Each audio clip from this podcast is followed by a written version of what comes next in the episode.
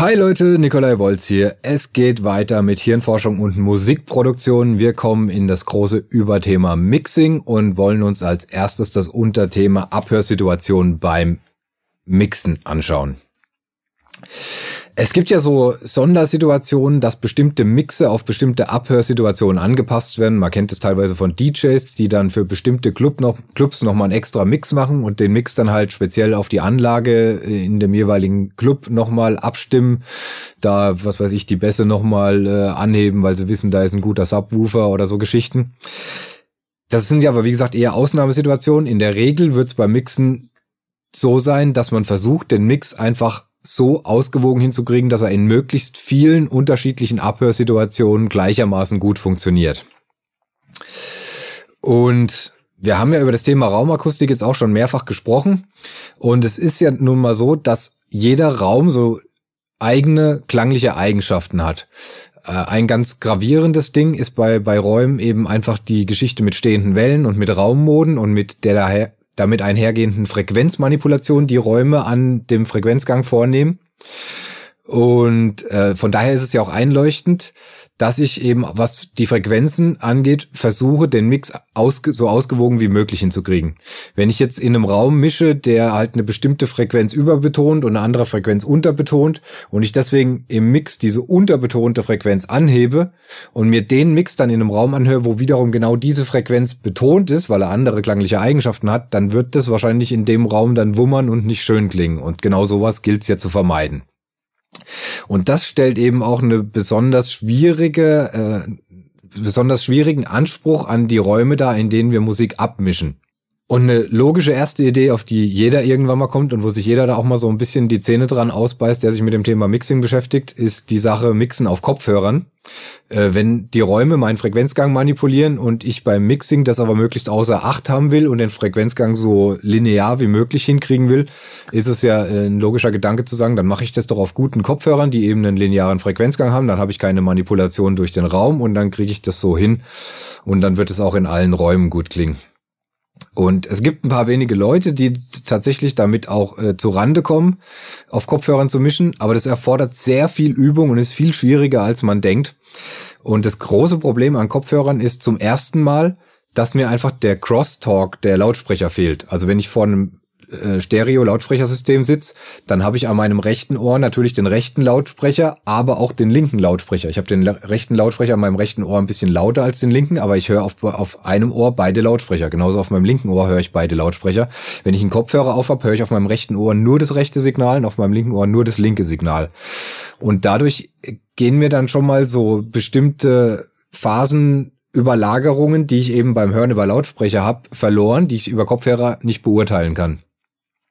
Ein weiterer wichtiger Punkt, den haben wir auch schon mal bei dem Thema äh, Raumklang und Drum Recording in Räumen besprochen, ist der, dass ein Raum eben ein ganz elementarer Bestandteil von einer Schallquelle in dem Raum wird.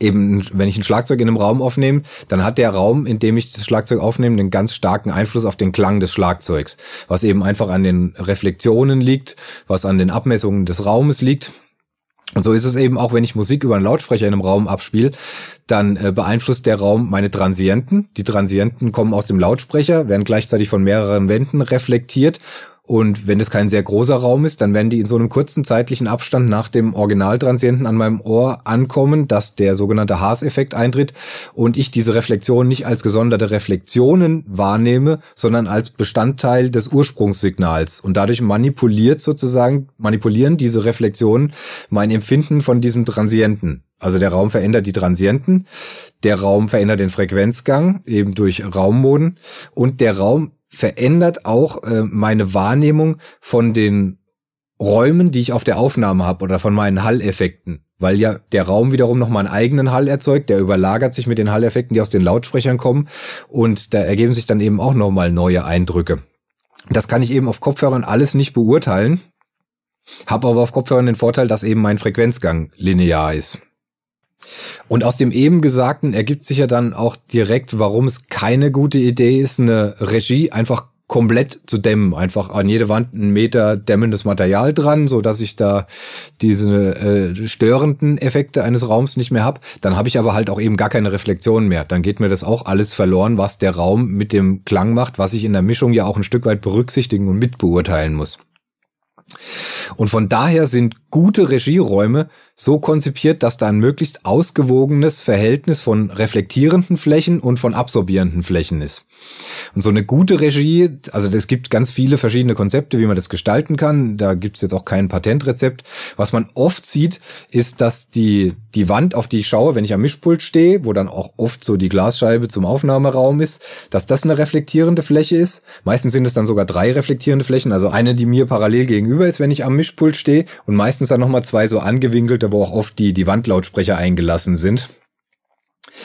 Dann äh, was man auch oft in großen Regies sieht, ist, dass der Boden dann halt auch ein massiver, reflektierender Boden ist, dass das entweder so ein ähm, Stein, Estrich oder äh, vielleicht sogar ein Fliesenboden ist.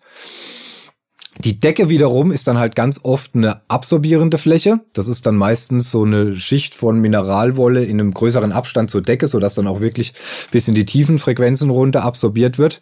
Die Rückwand ist in der Regel dann auch oft eine tiefe, eine, eine tiefe Bassfalle mit dämpfendem Material. Und bei den Seitenwänden, das ist dann wieder so ein, ein, bisschen schwieriges Thema. Also im Optimalfall in großen Regieräumen sieht man auch, dass die Seitenwände auch hauptsächlich reflektierende Flächen sind, aber eben nicht so, wie man das halt dann meistens leider zur Verfügung hat, äh, so ein quadratischer Raum, dass die zwei Wände äh, einfach parallel zueinander sind. Da habe ich dann wieder den Effekt, dass da stehende Wellen entstehen, was ich ja genau nicht haben will weil wenn der Raum extra als Regie konzipiert ist, dann werden die Seitenwände so angewinkelt sein, dass wenn zum Beispiel von meinem Lautsprecher ein Schallsignal auf die auf die Seitenwand geht, dass er dann nicht auf die andere Seitenwand geworfen wird, sondern dadurch, dass die Wand angewinkelt wird, nach hinten in die, in die Bassfalle reflektiert wird. Und wenn ich so einen Raum habe, wo ich quasi die, die vordere Wand, den Boden und vielleicht teilweise noch die Seitenwände als reflektierende Flächen habe und die Decke und die komplette Rückseite des Studios ist eine absorbierende Fläche, dann habe ich das Phänomen, dass jedes Schallsignal von jeder reflektierenden Fläche ein oder vielleicht noch maximal zweimal reflektiert ist, also jetzt zum Beispiel ein Schallsignal, das zur Rückwand geht und dann noch einmal vom Boden zu mir her reflektiert wird, aber spätestens dann geht's nach hinten in die Bassfalle und wird verschluckt. Und ich habe keine Wellen, die irgendwie x-fach irgendwo hin und her gehen und habe dadurch in so einem Raum dann auch keine Raummoden. Von daher ist das dann ein Raum, wo ich Reflexionen habe, wo ich beurteilen kann, wie verhält sich meine Mischung bezüglich Transienten in einem normalen Raum, wie verhalten sich meine Hallräume in, in einem Raum, habe aber dann nicht eben diese Frequenzmanipulation, die normaler viereckiger Raum meistens hat und die einfach beim Mischen störend sind. In einem Home-Studio oder in einem Projektstudio hat man jetzt dann selten die Möglichkeit zu bestimmen, wo die Wände hingestellt werden und äh, die lassen sich ja auch nicht so leicht bewegen. Wenn ich, wenn das eine längerfristige Geschichte ist und ich bereit bin, da äh, ein bisschen Bauarbeiten zu leisten, dann kann man ja nach dem Modell sich eben zusätzlich nochmal zwei Außenwände reinziehen, die so ein bisschen angewinkelt sind mit Holz oder äh, mit, mit äh, Rigipsplatten oder was auch immer. Dazu brauchen wir aber dann auch entsprechend Platz. Das nimmt natürlich auch wieder Raum weg.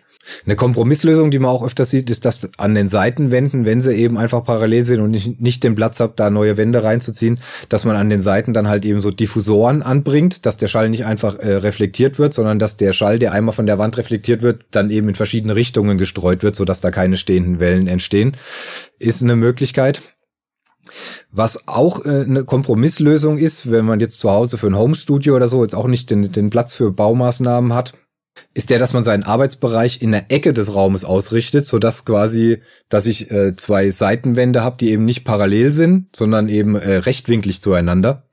Wenn ich das mache, muss ich dann halt gucken, dass die andere Hälfte des Raumes, die mir quasi im Rücken liegt, dass da möglichst viel dämmendes Material irgendwie aufgestellt wird, so dass alles, was ich über die Wände dann nach hinten reflektiert, dass mir das möglichst nicht wieder zurückkommt und da keine stehenden Wellen entstehen. Aber die Grundmessage, äh, auf die es ankommt und die man einfach mal verstanden haben muss, ich brauche ein ausgewogenes Verhältnis aus reflektierenden und aus absorbierenden Flächen.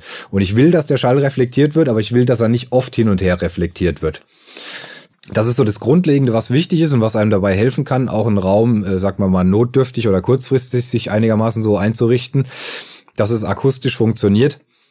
Wenn ich ein Studio jetzt wirklich gut planen will, dann äh, sollte man da auch nochmal einen Fachmann zuziehen. Also so ein Akustiker, der kann einem da auch nochmal weiterhelfen, auch wenn es dann um das Einmessen des Raumes geht. Das kann man sich selbst aneignen, ist aber auch relativ komplex. Vor allem ist es dann auch schwierig, eben, äh, selbst wenn man verstanden hat, wie man so einen Raum ausmisst, dann halt auch zu verstehen, wie ich jetzt entsprechende Maßnahmen ergreife, wenn ich merke, ich messe jetzt hier immer noch eine Raummode, obwohl hier eigentlich theoretisch keine mehr sein dürfte. Nochmal ein kurzes Wort zu den dämmenden Materialien. Also in, in großen Studios ist so das gängige einfach äh, Mineralwolle, Steinwolle vornehmlich, die da benutzt wird. Da muss man sich dann auch mal ein bisschen äh, informieren. Die darf halt nicht zu dicht sein, weil wenn sie zu dicht ist, ist das Problem, dass der Schall da quasi gar nicht erst reinkommt, sondern dass sie auch wieder so leicht reflektierende Eigenschaften hat. Und wenn sie zu weich ist, hat sie zu wenig äh, dämmende Eigenschaften. Da gibt's dann eben auch bestimmte Regeln, welche Dichte man nehmen muss, wenn ich jetzt einfach nur eine Fläche abdämmen will, dass die nicht mehr reflektierend ist, oder welche Dichte ich brauche, wenn ich wirklich eine Bassfalle bauen will, also wenn ich äh, dieses, das dämmende Material auch in einem größeren Abstand zur reflektierenden Wand anbringe, um wirklich bis äh, tief runter auch Frequenzen unter 100 Hertz dann nochmal äh, rauszufiltern, weil da haben wir es einfach mit sehr langen Wellenlängen zu tun. Da reicht es nicht, wenn ich so eine 10 Zentimeter dicke Mineralwollplatte an die Wand hänge. Da taucht die, die, die Basswelle quasi einmal mit der Spitze ein und äh, wird unbeeindruckt zurückreflektiert. Aber das im Detail zu erörtern ist jetzt hier nicht der richtige Platz. Äh, es gibt was Problem an diesen äh, Mineralwollplatten ist halt, die sehen nicht schön aus. Also die sich einfach an die Wand zu nageln, ist ziemlich hässlich. Da muss man irgendwie dann halt auch nochmal mit Verkleidungen arbeiten. Was ein bisschen besser aussieht, sind diese weißen Basotec-Platten oder auch so diese dunklen Schaumstoffmatten. Die haben nicht ganz so gute äh, Absorptionseigenschaften wie so Mineralwolle, aber dafür sind sie halt einfacher zu handhaben und sehen schicker aus. Äh, muss man halt für sich selbst abwägen, was einem da jetzt wichtiger ist. Äh, und eine Sache, die ich hier noch ganz kurz anmerken will, was mir äh, seit vielen Jahren so im, im Ohr hängen geblieben ist. Ich habe mal über längere Zeit einen äh, Regieraum in den Galaxy Studios in Belgien äh, mit eingerichtet, der da quasi neu gebaut wurde, also auch mit Akustik neu gebaut wurde.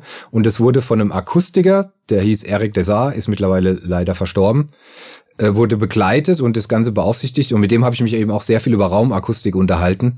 Und der hat immer wieder den Satz gesagt, Uh, there is no magic material. Also wenn es um, um Raumdämmung geht. Weil man ja, wenn man so äh, im Internet guckt, was man so an, an Studio-Akustikelementen, was es zu kaufen gibt, da kann man ja auch wahnsinnig viel Geld bezahlen und jeder Hersteller verspricht da irgendwie das, den wahnsinnigen Effekt von seinen, was weiß ich, äh, Säulen, die man sich in den Raum stellt, so wie wir hier im Studio auch welche stehen haben, oder Platten, die man sich an die Wand hängt.